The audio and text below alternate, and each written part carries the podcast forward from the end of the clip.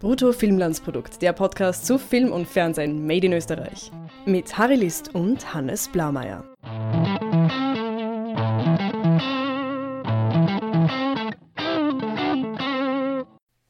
Hallo Harry. Hallo Hannes.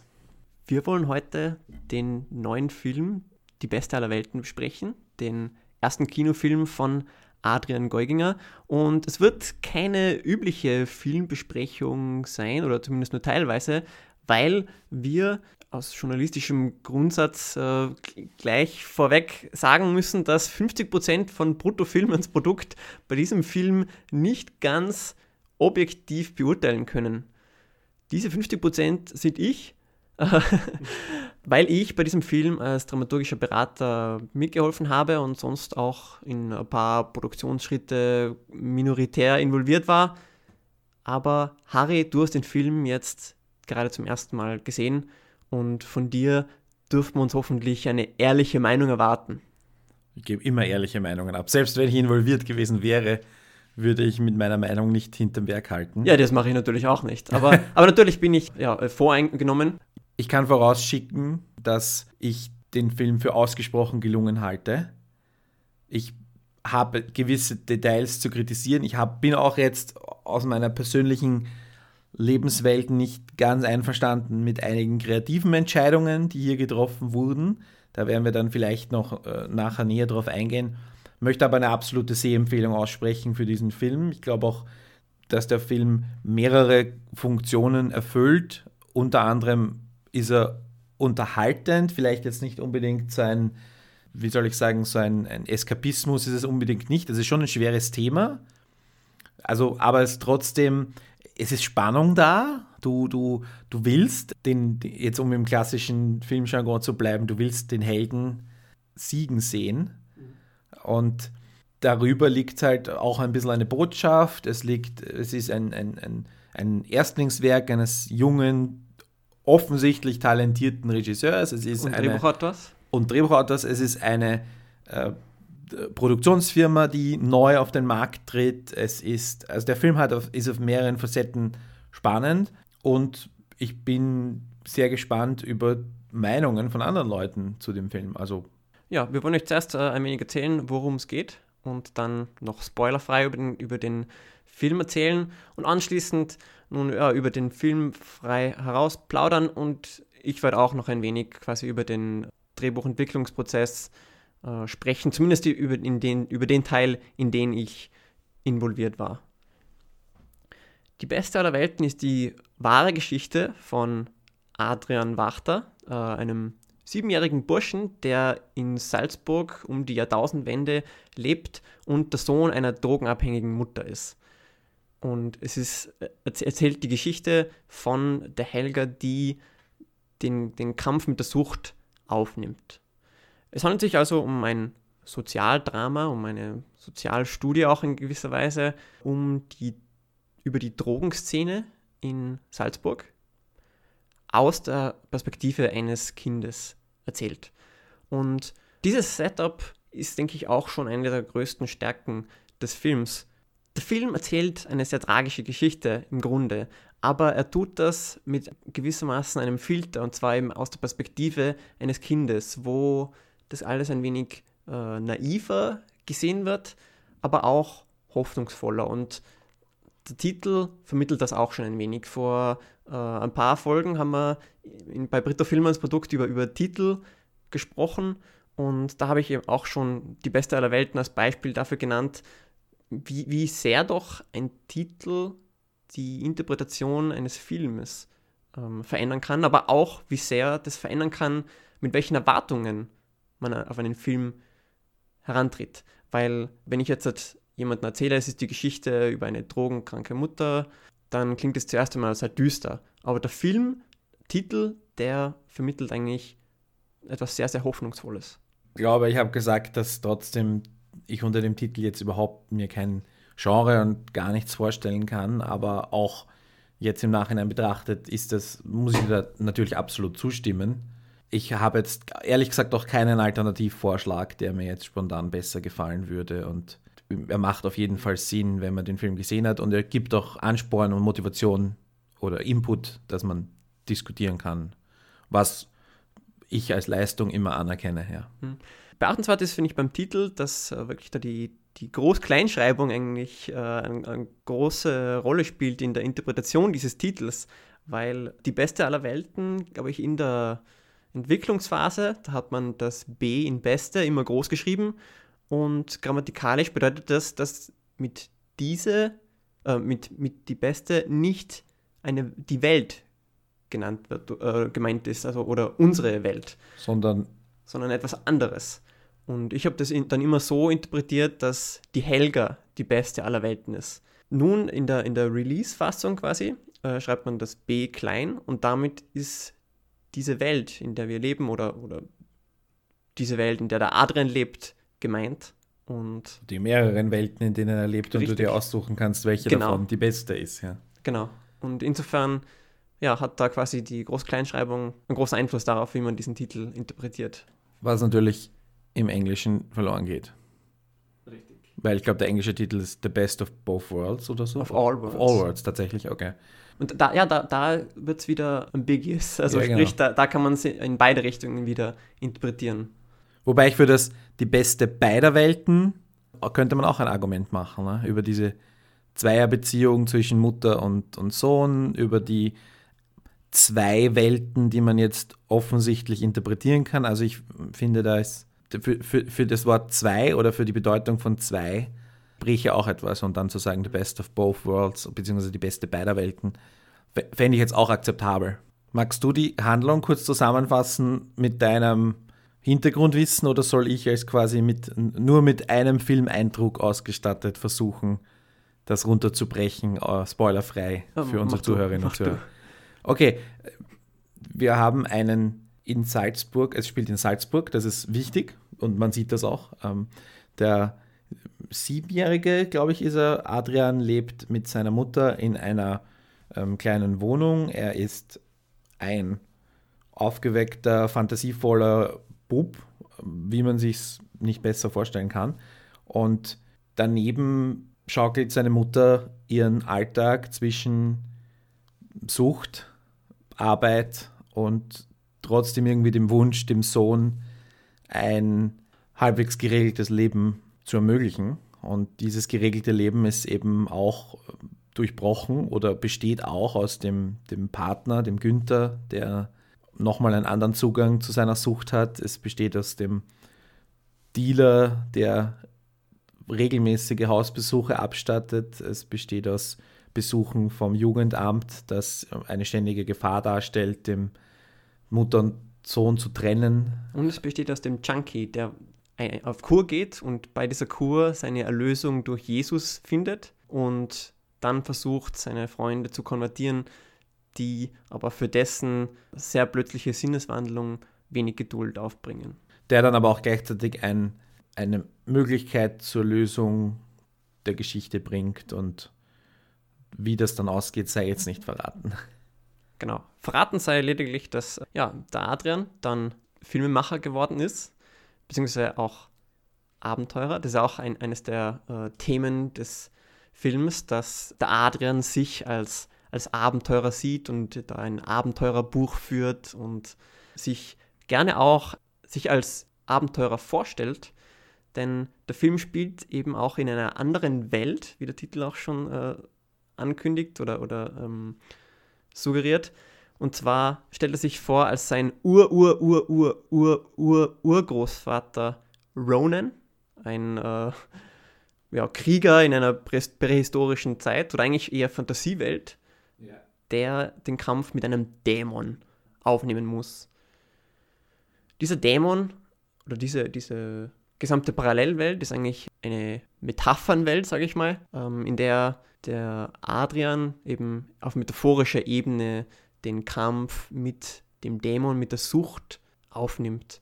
Und diese, diese Metaphorik wird eben oft durch die Erwachsenen äh, verstärkt, weil der Adrian immer wieder fragt, du, ist der, der eigentlich untot, wenn er, wenn er bemerkt, dass da einer äh, schwer alkoholisiert ist oder so. Und die, die Erwachsenen ver- versuchen sie ihm dann halt auf eine Weise zu erzählen, wo sie glauben, dass der Kleine verstehen kann. Und ja, dann aus, aus diesen Erklärungen mit, mit Untoten oder mit äh, Dämonen bastelt sich der Adrian dann quasi seine eigene Welt oder, oder sein eigenes Verständnis von den Dingen, die da ablaufen bei den Erwachsenen. Genau. Die Erklärung, dass es sich äh, irgendwer, irgendeinem von dem Pressematerial entstand das, glaube ich, dass es sich um so eine Art Liebesgeschichte handelt zwischen Mutter und Sohn. Finde ich, find ich einen guten, guten Ansatz, das zu erklären in einem Satz.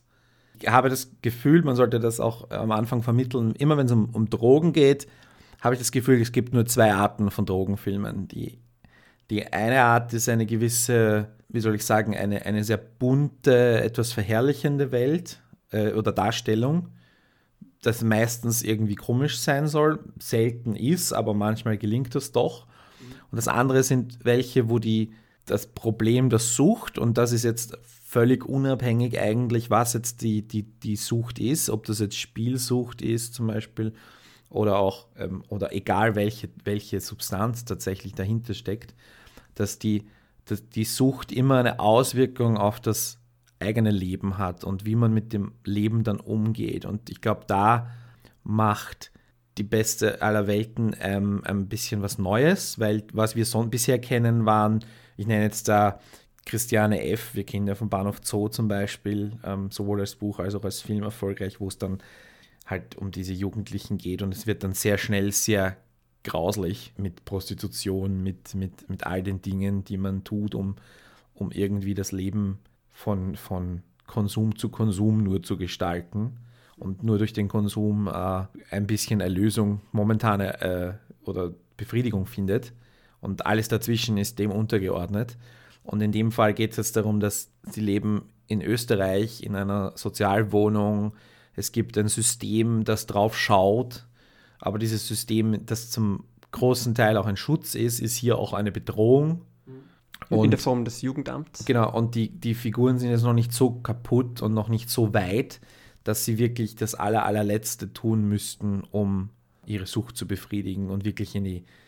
Also der Boden ist noch nicht erreicht. Und das ist für mich persönlich gut, dass es nicht, und ich glaube auch, das ist eine äh, Empfehlung, die man dann sagen kann, jemanden, der sagt, na, ich will mich damit nicht auseinandersetzen, dass du sagst, ja, aber hier geht es tatsächlich um eine Familie und es geht die Sucht und der Konsum an sich, der wird auch kaum gezeigt. Genau, es war ähm, dem Adrian immer ein Anliegen, dass das sehr subtil nur gezeigt wird. Ähm, dass, äh, mit, gut, zu Beginn des Films sehen wir recht deutlich, wie wieder äh, eine, ein Löffel oder ein, ein Feuerzeug unter einem Löffel gehalten wird und die äh, Erwachsenen sich da einen Schlauch weiterreichen oder so. Aber sonst sehen wir das nur ganz selten und das hat nicht zuletzt auch damit zu tun, weil Großteil des Films ja aus der Sicht des Adrian ist und der davon nicht viel mitbekommt. Im Gegenteil, wir sehen immer wieder, wie der, wie der Adrian vor der verschlossenen Tür zum Elternzimmer ist, hinter dem die, der Fernseher laut geht und dem, hinter dem wir auch so ein paar Geräusche davon hören, mhm. wie äh, gespritzt wird oder Drogen genommen werden. Also das sind eben Dinge, wo die Erwachsenen schon versuchen, den Adrian davon fernzuhalten. Nichtsdestotrotz können sie natürlich nicht von den Konsequenzen des Drogenkonsums äh, fernhalten. Und da spielt dann wieder äh, eine große Rolle, was du vorhin erwähnt hast, ähm, dass es ja ein, ein gewisser Liebesfilm ist von einer Mutter zu ihrem Sohn, dass die Helga ständig in diesem Konflikt steht äh, zwischen sie ist sehr fürsorglich und sie liebt ihren Sohn über alles und das, das äh, macht der Film, denke ich, immer wieder sehr deutlich.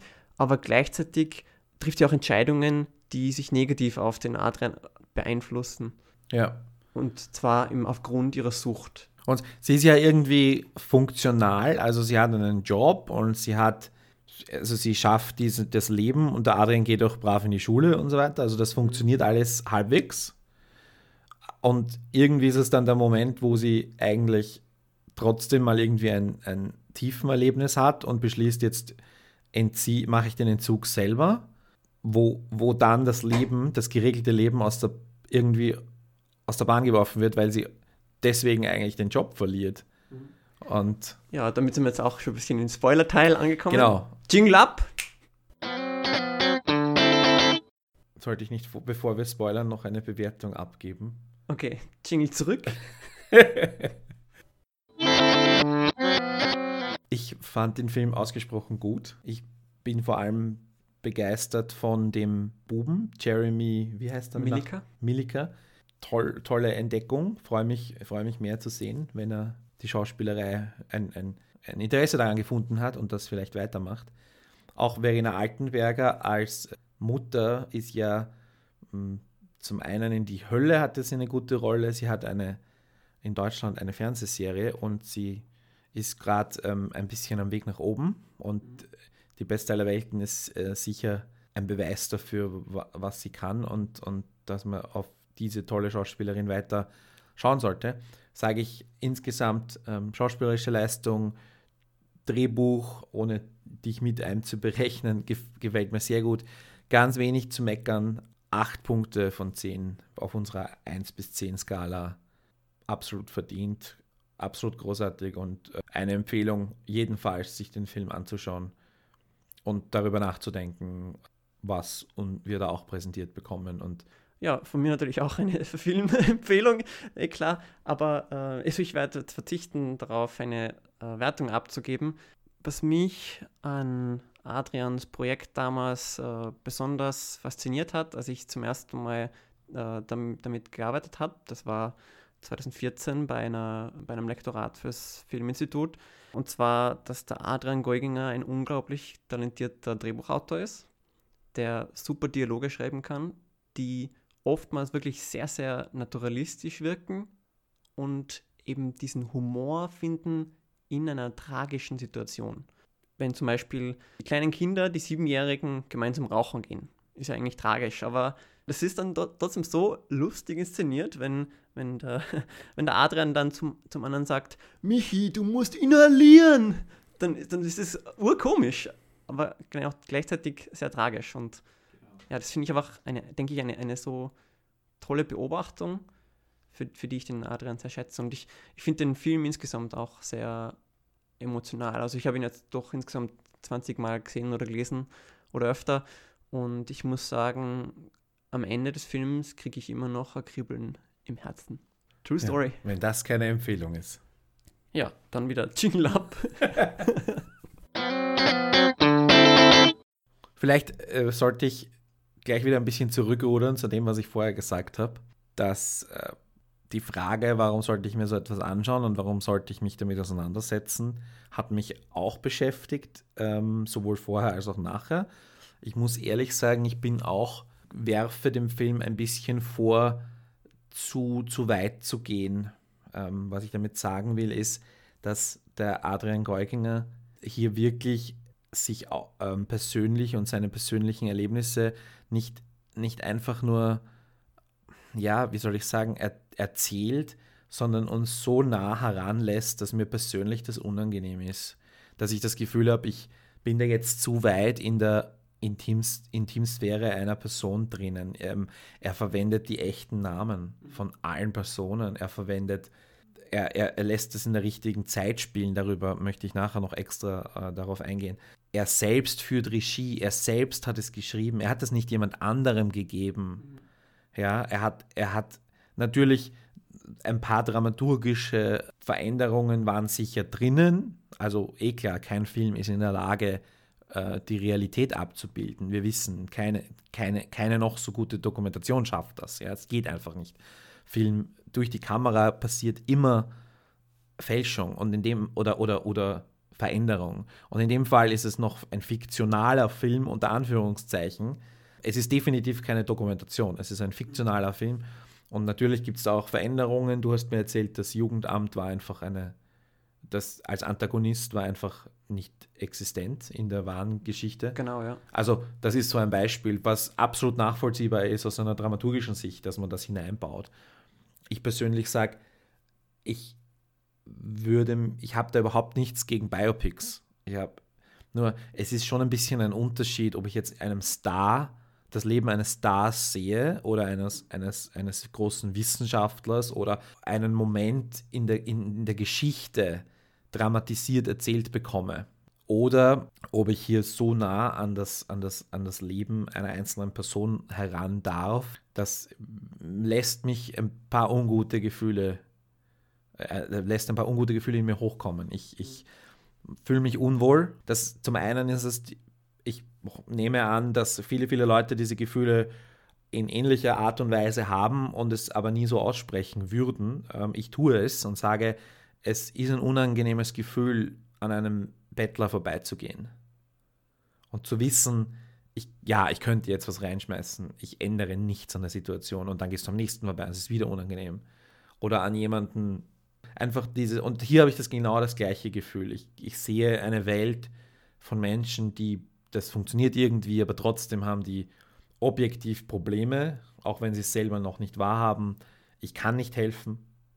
Ich, ich, ich kann was spenden, ähm, beruhigt aus mein Gewissen für einen Moment. Das ist, es gibt ja auch so eine Art Spenden, also es ist eigentlich fast ähnlich. Ich spende etwas und bekomme ein kurzes moralisches High und ändere aber nichts an der Situation.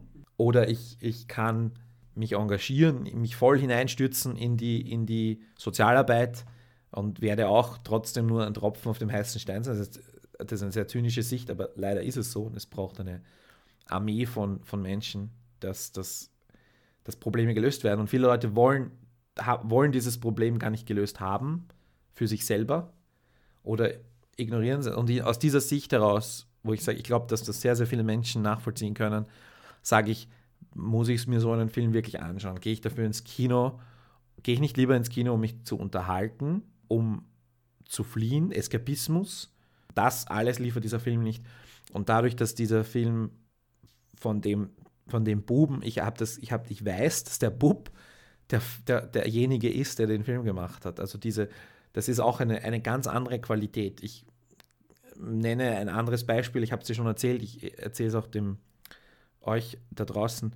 Wer sich erinnern kann an den wirklich großartig gemachten Film The Pursuit of Happiness äh, Streben nach Glück auf Deutsch, mit Will Smith in der Hauptrolle, wo es auch um eine, eine, eine, eine, eine Vater-Sohn-Beziehung in dem Fall geht, die auf der Straße leben, während der Vater alles dafür tut, irgendwie den Aufstieg oder den Ausstieg zu schaffen.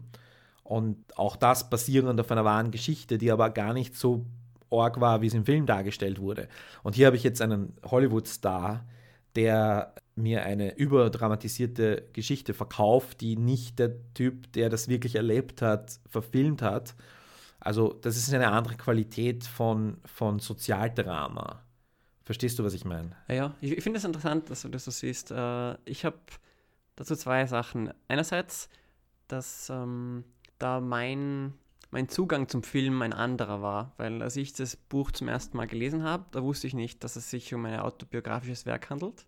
Weil der Adrian im Film ja auch Wachter mit Nachnamen heißt und der Regisseur und Autor Geuginger, ähm, weil die Helga im tatsächlichen Leben ja dann erst im Anschluss der Filmhandlung den Günther Geuginger geheiratet hat und der dann den Adrian adoptiert hat. Und zweitens haben der Adrian und ich waren uns einig, dass wir den Film immer nur als Film diskutieren und das eigentlich recht versuchen, mhm. objektiv mhm. quasi zu diskutieren. Äh, ich habe insofern dann auch ja, lang nicht gewusst, wie, wie das äh, Schicksal der, der tatsächlichen Helga geendet ist. Ich muss auch dazu sagen, ich war nicht ständig im, im Projekt involviert. Es war einmal kurz 2014 und dann 2000, Anfang 2016 nochmal in den letzten Phasen. Aber ich habe eben nie gewusst, dass die Helga ähm, dann immer, immer clean geblieben ist und dann aber mehrere Jahre später an Krebs gestorben ist. Andererseits muss ich sagen, dass ich den, die Metaebene, auf der der Film funktioniert, dadurch, dass es sich um eine Autobiografie handelt, dadurch, dass, der, dass, zum, dass zum Schluss beim Film dann äh, Fotos der äh, echten Helga Wachter, Günter Geuginger und Adrian Wachter gibt. Das finde ich eigentlich interessant und finde ich, gibt dem Film eine eine weitere Ebene, auf der für mich funktioniert. Also das, das sehe ich irgendwie ganz äh, kühl und, und ob objektiv. Ich, ich habe mich daran nicht gestört, dass ich da so tief in das Seelenleben, so tief in die Geschichte vom Adrian Geuginger hineinblicken darf. Ich, ich habe es interessant gefunden stattdessen. Ein anderer Punkt, den man da immer anbringen kann, und das ist jetzt so generell eine, Film, eine Filmkritik. Ich weiß nicht, ob du den Spruch kennst, jeder, jeder hat ein großes Buch in sich oder so. Jeder Mensch kann ein gutes Buch schreiben, theoretisch. Das ist ja wie fast aus dem äh, Film zitiert. Jeder Mensch hat ein großes Buch in sich. Ja, eh, aber es tatsächlich in dem Fall ist es ein großes Versprechen, sagt sie. Gell? Ja. Nein, aber in dem Fall habe ich das Gefühl, das Gefühl, dass der Adrian Goinginger ein, einen großen Film in sich hat, diese eine Geschichte. Und das ist schon toll, dass wir das sehen, aber theoretisch müsste jetzt irgendwie, ich will eher den, den großartigen Filmemacher, ich hoffe, dass der dann ähm, irgendwas echtes, Fiktionales gestaltet und ähm, sich nicht in, in äh, ja, da jetzt irgendwie ausgebrannt ist, weil er, weil er gesagt, ich hatte tatsächlich nur dieses eine. Also hier geht es ja ums Erzählen. Der, der Erzähler Adrian Geuginger hat, hat diese eine Geschichte und es ist, ich bewundere ehrlich gesagt immer Künstler, die aus dem, auf dem weißen Papier was entwerfen, ein bisschen mehr als diejenigen, die nur autobiografisches ähm, gestalten, persönlich. Das ist aber jetzt ähm, keine, äh, also die, die aus einer pur, also weil, weil etwas, was du wirklich auf dem weißen Papier entwirfst, natürlich nichts, was du entwirfst, hat, hat es, also was wirklich Neues zu erfinden, ist de facto unmöglich. Ja, genau, das kenne ich. Äh Aber du bist halt inspiriert von, von ähm, äh, anderen Werken, die es vorher gab und wenn du eine große Heldengeschichte baust, die aber völlig neu ist, dann, dann, dann wirst du immer auch Inspirationsquellen haben. Aber ja, da gibt es ja diese Designphilosophie, Restriction breeds Creativity. Und äh, ein Beispiel, was jeder kennt, wenn es heißt in der Schule beim Aufsatz, äh, wenn der, der erste Satz dasteht, ähm, vervollständige die Geschichte, dann ist es viel einfacher, als wie wenn äh, der erste Satz nicht dasteht und schreibe irgendeine Geschichte. Absolut, ja. Und in dem Fall, ja, die Lebensgeschichte oder die des ganz jungen Adrians nämlich, ich meine, der ist Mitte 20, ähm, das ist jetzt erzählt. Ich habe ein bisschen, ich hoffe, dass dieser Filmemacher Adrian äh, da noch ein, ein, eine große, große Zukunft vor sich hat, was das angeht und noch viele Filmabenteuer äh, erlebt und, und mit uns teilt. Aber ich bin da, bin da immer ein bisschen skeptisch, wenn Leute ähm, in die Film- ähm, in den, also diesen einen Film machen und so, ich weiß nicht, ich, ja. Sind wir gespannt, was bin, bin, danach ich, kommen wird. Ich, ja, und in dem Fall, in dieser Qualität muss ich das, ähm, es gibt äh, einige, auch im österreichischen Filmschaffen, einige auch Dokumentarfilme, wo Leute sich quasi auf so eine Art Spurensuche begeben, die sind dann halt meistens, man merkt einfach, die sind gut, weil sie persönlich sind, aber sie sind nicht gut, weil die Filmemacher gut sind. Ich habe da schon mehrere Beispiele gesehen. Ich möchte jetzt nicht da negativ, negativ ähm, nennen. Auf Nachfrage gerne. Aber da kenne ich auch einen. Äh, Nachfragen, Harry, das bringe ich gleich an. Kann man bei dir auf Twitter at Harry Lee. Stimmt, dort bin ich unter anderem zu erreichen.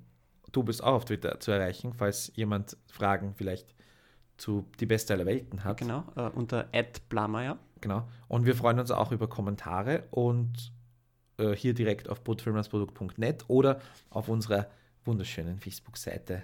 bruttofilmansprodukt.net ist die Webseite. Und die Facebook-Seite ist Bruttofilmansprodukt. Genau, habe ich gesagt. ja.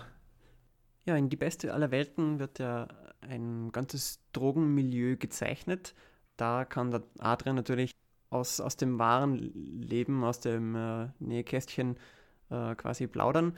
Im Zuge der Drehbuchentwicklung war das Drehbuch schon mal deutlich umfangreicher. Man muss sagen, der Adrian Geuginger hat insgesamt äh, zig Fassungen geschrieben und unzählige Szenen geschrieben und dann wieder verworfen. Und ein Aspekt, der dann im fertigen Film nicht mehr ganz so deutlich erkennbar ist, ist, dass eigentlich alle diese Typen, mit denen die Helga und der Günther abhängen, dass die alle ihre eigene Geschichte haben und alles unterschiedliche Typen sind, die da Drogen nehmen. Einer, der drin geblieben ist, ist der Walter. Der, das ist der, der immer Bier trinkt und der sagt, ich brauche keine Drogen, ich brauche leider den Wald und die, die Natur. Und das, das bin ich wieder das herausstreicht, wie, wie der Adrian da eben diesen Witz finden kann, eigentlich in dieser tragischen Figur. Äh, andere Figuren, die es dann eben nur noch schemenhaft eigentlich erkennbar sind im Film, ist äh, einer, der Drogen wirklich als Geschäft auch sieht und in einer Fassung hat er, hätte er dann auch irgendwie vorgeschlagen, hey, bei den jungen Kids, da könnte man doch auch die Drogen verkaufen in der Schule oder so. Oder der eine Freund, der, der kann äh, unheimlich gut Gitarre spielen und zwar so gut, dass er wirklich in, in tollen, tollen Bands spielen könnte, ähm, aber der halt dann sein Leben mit den Drogen ruiniert hat. Diese Dinge sind dann aber großteils weggefallen oder eben nur noch peripher geblieben, wie eben zum Beispiel Walters kleiner Dialog von, äh, vom Zelten äh, oder im Wald schlafen, weil Zelten braucht er ja auch nicht. weil nämlich die Geschichte sich ja primär um die Beziehung zwischen der Helga und dem Adrian handelt, beziehungsweise die Geschichte von der Helga ist, wie sie aus der Drogensucht herauskommt und dass diese anderen Dinge, das sind äh, Sachen, die diese Welt lebhafter machen, aber zu sehr von der Hauptgeschichte ablenken. Der Einzige, der eine Funktion hat, war eben dieser Bernie, ne? der ja, dessen, ich dessen meine, der Grieche auch, der Grieche ja, und genau. der Günther, also die sind halt auch. Ja gut, der Günther sowieso, aber, aber äh, genau, die, die Reduktion, da sitzen zwar Leute herum, die aber mh, hauptsächlich still sind, beziehungsweise was relativ leicht umsetzbar ist. Ja. aber ich, ich fand das auch, ich, und wie gesagt, der Bernie hat ja dann eine Funktion tatsächlich, dass er den, den Weg der Erleuchtung, nein, den Weg zum Ausstieg ähm, eine Option tatsächlich liefert. Und das Spannende ist ja in dem Fall, ich würde jetzt behaupten, und ich weiß ein bisschen was über Drogen und Entzug und würde schon behaupten, dass, dass das sehr richtig ist, dass man das wirklich allein machen muss. Dass hier, dass ein ganz spannender Konflikt ist, dass sie sich nicht von ihrem Sohn trennen möchte mhm. und dass die Liebe, das Positive gleichzeitig was Negatives ist, weil du könntest jetzt objektiv sagen, na dann geht der halt für zwei Monate ins Ferienlager, unter Anführungszeichen, und sie macht den Entzug und danach ist alles wieder gut. Und darf Aber ich kurz anmerken, auch, das geht nicht, wie ne? super das gespielt ist, weil der, der Bernie schlägt es ja manchmal schon zweimal vor, oder insgesamt dreimal und erst beim dritten Mal bricht die Helga wirklich darauf an. Auch bei den anderen zwei Malen sieht man es, wie es in, in Verena Altenbergers Gesicht da arbeitet, dass das irgendwie interessant klingt.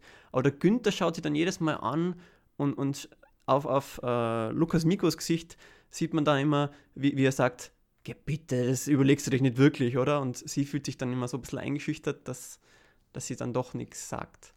Und das finde ich, glaube ich, sehr schön herausgearbeitet, wie, wie, wie da die Helga sich entwickelt und welche Schritte da die Helga eben durchmachen muss, bis sie dann soweit ist, diesen Schritt machen zu können.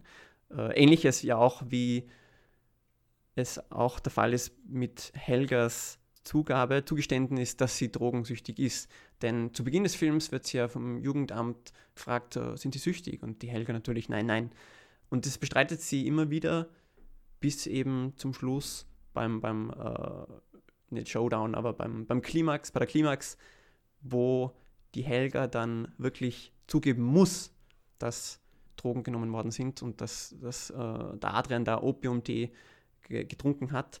Denn wenn sie das nicht getan hätte, dann wäre der Adrian mit großer Wahrscheinlichkeit gestorben. Richtig. Und man sieht aber auch die schöne Entwicklung, weil sie ist eigentlich, ich will nicht sagen, sie ist eine passive Figur, aber sie ist auf jeden Fall eine Figur, die sich äh, herumstoßen lässt. Das vor allem von Günther, aber. Genau, zum Beispiel, wenn der Grieche äh, wieder mal über den äh, Balkon klettert und herein will und glaube, fast jedes Mal, wenn er das tut, da hat die Helga eigentlich was dagegen. Ja. Ähm, also zum Beispiel beim ersten Mal ist das Jugendamt da, beim zweiten Mal hat er den Adrian kurz vorher attackiert gehabt, beim dritten Mal ist gerade die Geburtstagsfeier im Laufen und jedes Mal lässt sie sich aber dazu breitschlagen, ihn trotzdem hereinzulassen. Beim, gut, beim, dem Jugendamt hat sie da kaum eine, eine äh, Wahl, aber bei den anderen Malen ist es immer der Günther, der sagt, na, na, das passt schon, mhm. den magst du schon reinlassen, äh, er tut ja nichts. Und das zeigt, denke ich, auch sehr gut, wie dieses Drogenmilieu immer wieder seinen Eingang findet in der Welt der, der Wachters, in, in die Wohnung der Wachters, also auch, auch im, im äh, bildlichen Sinne, weil die einfach so da drin, da drin sind, weil all ihre Freunde äh, quasi da mit, mit von der Partie sind, mhm. dass es da kaum oder ja kaum einen Weg rausgibt. Und auch wenn sich die Helga bemüht, clean zu bleiben, kommt dennoch immer wieder dieser, dieser negative Einfluss von außen. Ich habe in Günthers Motivation auch gelesen, weil ich nehme ihm absolut ab, dass er den Adrian wie seinen Sohn betrachtet. Mhm. Was er auch immer wieder sagt. Auf der anderen Seite kannst du dann sagen, hey, dann lass den Griechen nicht herein, den, lass den Dämon nicht herein quasi. Aber ich habe in seinem Gesicht und in seinen, seinen Sätzen herausgelesen, dass er Angst davor hat, seinen Supply zu verlieren. Wenn, er, wenn der Grieche quasi angefressen ist, so beiß nicht die Hand, die dich füttert quasi. Und dass hier der, der Kampf zwischen ähm, Sucht und Vaterliebe gewinnt, die Sucht. Und ähm, und das ist ja auch sehr konsistent durch den Film, ähm, zum Beispiel als er auch dann der Grieche stirbt. Äh, das Erste, was der Günther macht, ist dessen Taschen durchsuchen nach Stoff, nach, nach Drogen. Und Geld hoffentlich. Ja, oder, oder Geld, genau. Und dann das Zweite, was er macht, ist erst äh, die Wiederbelebungsversuche was natürlich auch irgendwo ein wenig unbeholfen wirkt, weil der offensichtlich da schon länger äh, da liegt.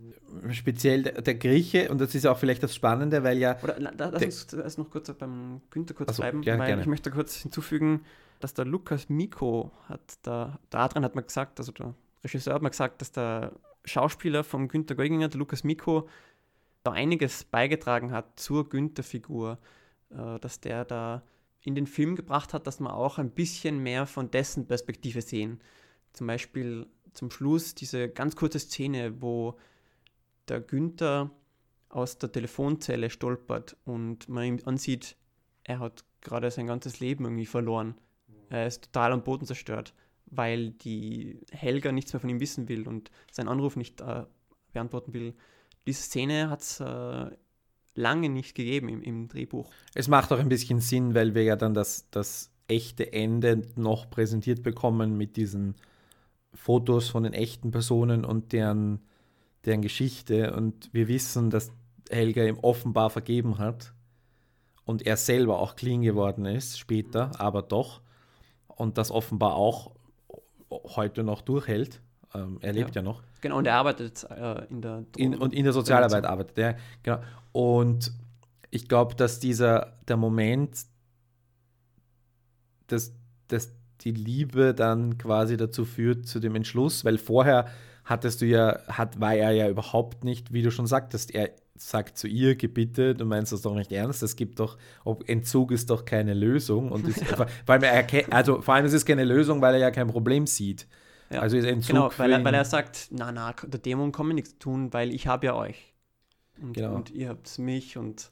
Also, und in dem Moment, wo er das nicht mehr hat, kann ihm der Dämon was tun. Mhm. Und das hat vielleicht, interpretiere ich jetzt in die, in, in, wissentlich, was das echte Ende ist, hinein zu dem Entschluss geführt, äh, clean zu werden. Und, und da macht es dann auch Sinn, dass der Günther ein paar mehr Momente und Szenen bekommt, auch wenn das so ein kleiner nuancierter ist, weil du sagst, aus dem das Stolpern aus der Telefonzelle ist ja eigentlich, denkst du dir, naja, der telefoniert halt und wir hätten die Telefonzelle so oder so gezeigt, aber zu, äh, gesehen, äh, zu Gesicht bekommen.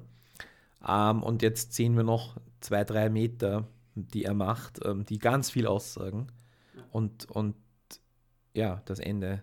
Ihm auch ein Ende geben oder ein offenes Ende, wo wir aber trotzdem wissen, ähm, was passiert. Ja. Ich finde eigentlich besonders schön, dass viele dieser Sachen, die wir hier diskutieren, was da in diesen, in den Köpfen dieser Menschen vorgeht, dass es nicht ausgesprochen ist im Film. Aber mhm. es ist doch da. Und ja, in, insofern finde ich den Film sehr reich an, an Dingen, die man interpretieren kann und, und die man sehen kann. Dass der ja, Film viel anbietet zum Genauschauen. Mhm.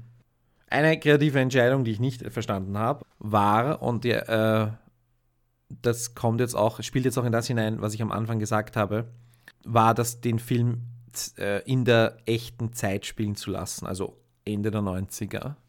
was wir sehen dadurch, dass Schilling die Währung ist, in der gehandelt wird. Ähm, ansonsten eigentlich, dass jetzt keine Mobiltelefone irgendwo eine Rolle spielen, das hätte man auch in der Gegenwart jetzt nicht gebraucht, nicht so wirklich. Ja, das, das siebenjährige ja. Kind hat dann wahrscheinlich eh kein iPhone.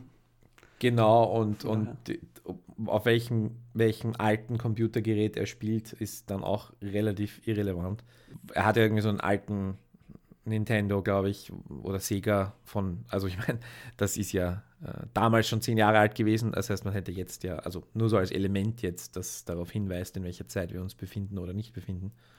Ich habe halt das Gefühl, und wenn, wenn der Film die Ebene des, ein Problem in der Gesellschaft ähm, aufzuzeigen, nämlich dass es so Menschen gibt, die unter diesen Bedingungen leben oder teilweise noch unter viel schlimmeren Bedingungen, dass es dann besser wäre, die Gegenwart zu zeigen und zu sagen, hey, das Problem existiert. Ich zeige dir zwar eine Geschichte von vor 15 Jahren, aber ich zeige es dir in der jetzigen Form und die jetzige Form existiert noch.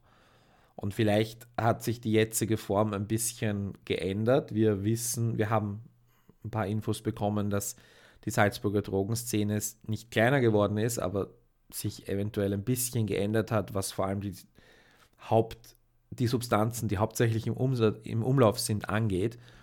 Aber das Problem hat sich de facto nicht geändert. Und da hätte ich mir aus dieser Perspektive heraus gewünscht, dass man sagt, und das ist ja auch der Grund, wo der österreichische Film und wo ich der Meinung bin, dass der österreichische Film ähm, absolut an, an äh, eine, einen Wert hat, nämlich über die Fiktion oder über ein, ein, ein reales Thema aufzuwerfen und zumindest kurz die Diskussion aufflammen zu lassen und dann eventuell irgendwas in Gang zu setzen oder auch nur Leute zum Nachdenken zu bringen. Und da in, dahingehend finde ich es dann schade, dass man sagt, wir zeigen eine Geschichte, die 15 Jahre her ist und tut auch mit der gleichen, ich kann es nicht lösen, Problematik, wie jemand an der bettelnden Person vorbeigeht, ähm, oder aus dem Kinosaal wieder herausgehst, mit dem, eigentlich wollte ich das jetzt nicht sehen und eigentlich will ich nicht darüber nachdenken, hast du hier eine bequeme Lösung, weil du sagen kannst, hey, das war vor 15 Jahren, ist schon längst geklärt. Mhm. Ja, also natürlich ist es nicht geklärt, dass die äh, Salzburger Drogen, der Drogenmilieu, das gibt es natürlich auch heute noch, aber stimmt schon, das findet im Film natürlich dann keine Erwähnung. Anders also das hätte man nämlich auch ähm, in der, es wäre gut argumentierbar gewesen zu sagen, ja, also Günther ist äh, clean und heute in der Drogenarbeit tätig. Das impliziert zwar, dass es logischerweise noch irgendwo auf der Welt Drogenarbeit gibt, wo er tätig ist, ist eh klar, ja.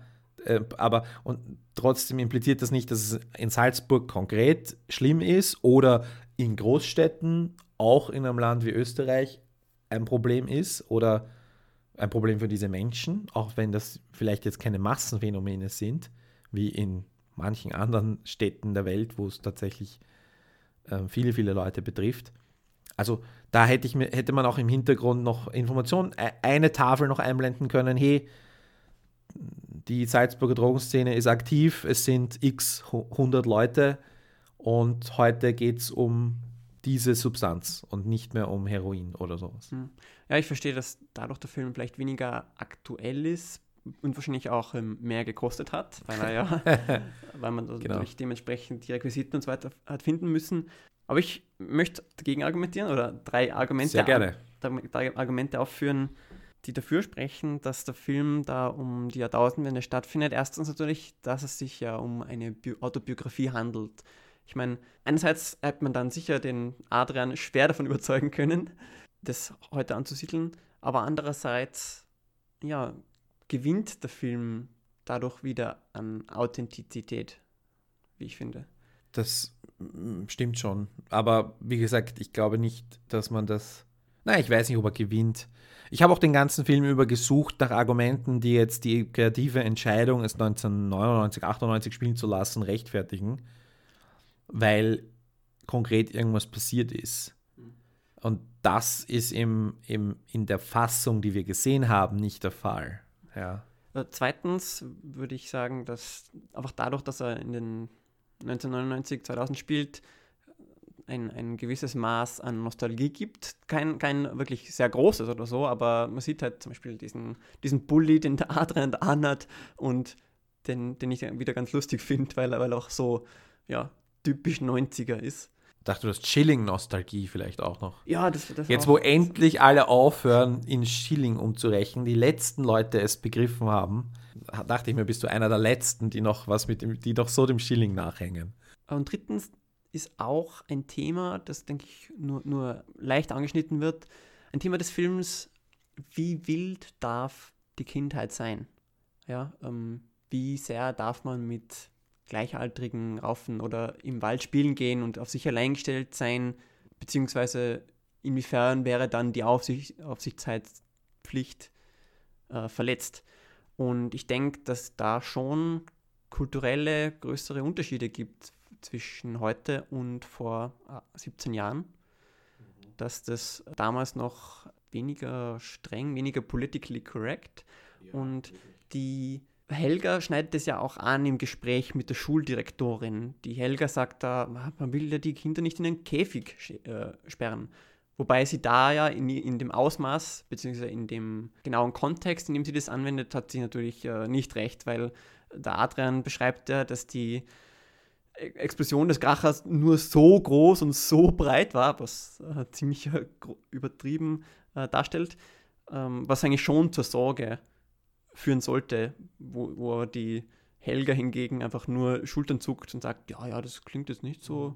wild. Aber ich denke, dass schon ein wichtiger Teil von der Kindheit des Adrian ist, dass er da mit den Erwachsenen an der Salzach ähm, gegrillt hat und dann Raketen geschossen hat. Jetzt, also jetzt abseits. Ja, aber ich meine, das hätte man trotzdem darstellen können, auch 2015 oder 2016. Also ja, ich, ich finde, dass dadurch eine neue Nuance bekommt, dadurch, dass das in der Vergangenheit Ich glaube, Kinder sind genauso heute noch fasziniert von, von Feuerwerkskörpern. Sie sind genauso leicht zu bekommen. Es gibt genauso viel, es gibt genauso viele Erwachsene, die das nicht so eng sehen und den Kindern einen Karton rüberschieben. Also all diese Dinge. Und Aber hier, mal, wird halt, hier wird halt das, das Rad der Zeit, äh, finde ich, schön, recht schön dargestellt. Das finde ich nur eine subtile Nuance, die was vielleicht auch in ja, früheren, ich, ich früheren Fassungen deutlicher war. Ich, ich, ich sag mal, du hättest, so du, du hättest zwei, drei Handys irgendwie noch einbauen können und das war's. Und du hättest den Film auch 2016 spielen lassen können. Also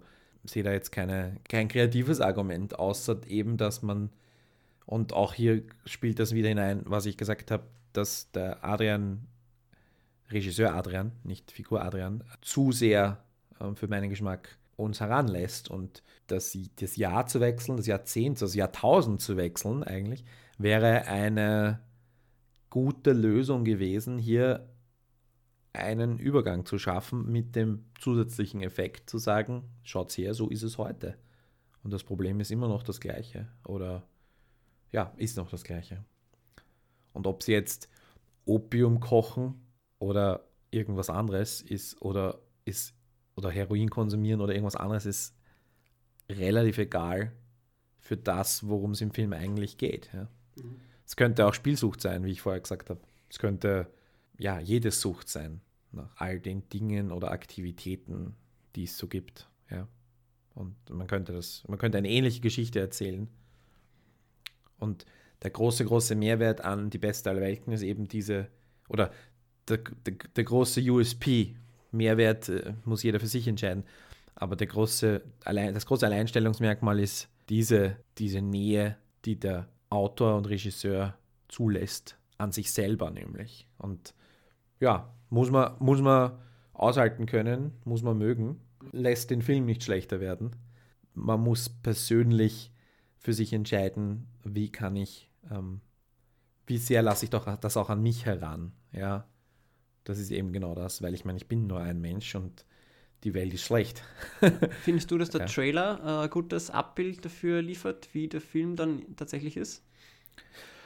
Ja, find, ich finde den Trailer, der Trailer hat auf jeden Fall Lust gemacht, den Film anzuschauen und im, im der Trailer ist, ich muss jetzt sagen, es ist ein bisschen zu lang her für mich, der, der Trailer, aber ich glaube mich zu erinnern, dass es, dass er auf jeden Fall nicht kaschiert hat, worum es da, also was jetzt irgendwie die Thematik ist, nämlich Familie im Drogenproblem, aber auch klar herausgestrichen hat, da geht es um eine, eine Beziehung zwischen zwei Menschen und, Und diese Beziehung ist belastet oder diese Beziehung hat halt die Merkmale, es ist ein Altersunterschied, es ist Mutter-Sohn, es ist, es ist äh, Drogen im Spiel, es ist jetzt keine reiche Familie, all diese Dinge, ähm, die eine Beziehung einzigartig machen, werden schon vermittelt und dadurch weißt du, was dich erwartet.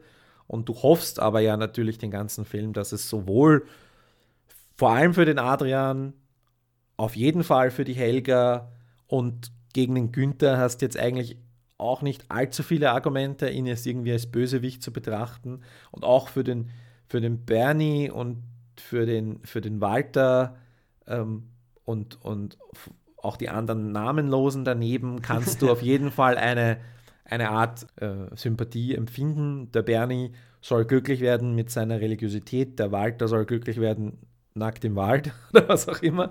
Und, äh, und, und äh, äh, Günther soll, egal ob alleine oder als Teil dieser Familie, ähm, also obwohl jeder von denen, äh, der Bernie ist ja auch irgendwie so eine Art Bösewicht und man kann das natürlich auch, man kann darüber lachen oder den ablehnen aufgrund seines religiösen Eifers. Ne? Mhm.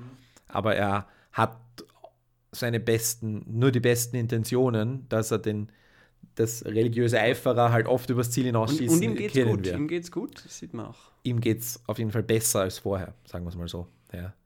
Obwohl, was der Günther sagt, natürlich auch nicht falsch ist, dass der Bernie nur die Droge getauscht hat mhm. ähm, und von, von einem Schuss zum nächsten jagt er jetzt von einem, ist irgendwie der missionarische Eifer, von jedem Konvert, von einem Konvertiten ja. zum nächsten quasi. Also. Und, und der Günther Geuginger doch einer der letzten Überlebenden dieser Clique. Ja. Und jetzt eben, ja, arbeitet in einem, einem äh, Drogensucht Präventionszentrum, glaube ich, oder einer Sozialhilfe. Und ja, am Ende des Films ist auch eine E-Mail-Adresse angegeben, Geug Günter Geugingers E-Mail-Adresse, an die man sich wenden kann, wenn man vielleicht jemanden kennt, der da Hilfe benötigt. Werden wir, glaube ich, verlinken, falls es jemanden gibt, der das hört und wen zum Reden braucht. Sagen wir es mal so. Ich würde sagen, wir machen da jetzt einen Punkt, bedanken uns auf jeden Fall fürs Zuhören und freuen uns auf eure Meinungen zu dem Film. Genau, äh, mir war es eine Freude, ähm, die beste aller Welten mitzuarbeiten dürfen, äh, auch wenn es nur ein kleiner Teil war. Ich finde es sehr schön, was der Adrian da für einen Film geschrieben und dann gedreht hat und wünsche ihm alles Gute für das nächste Projekt. Ich auch und äh, ciao. Servus.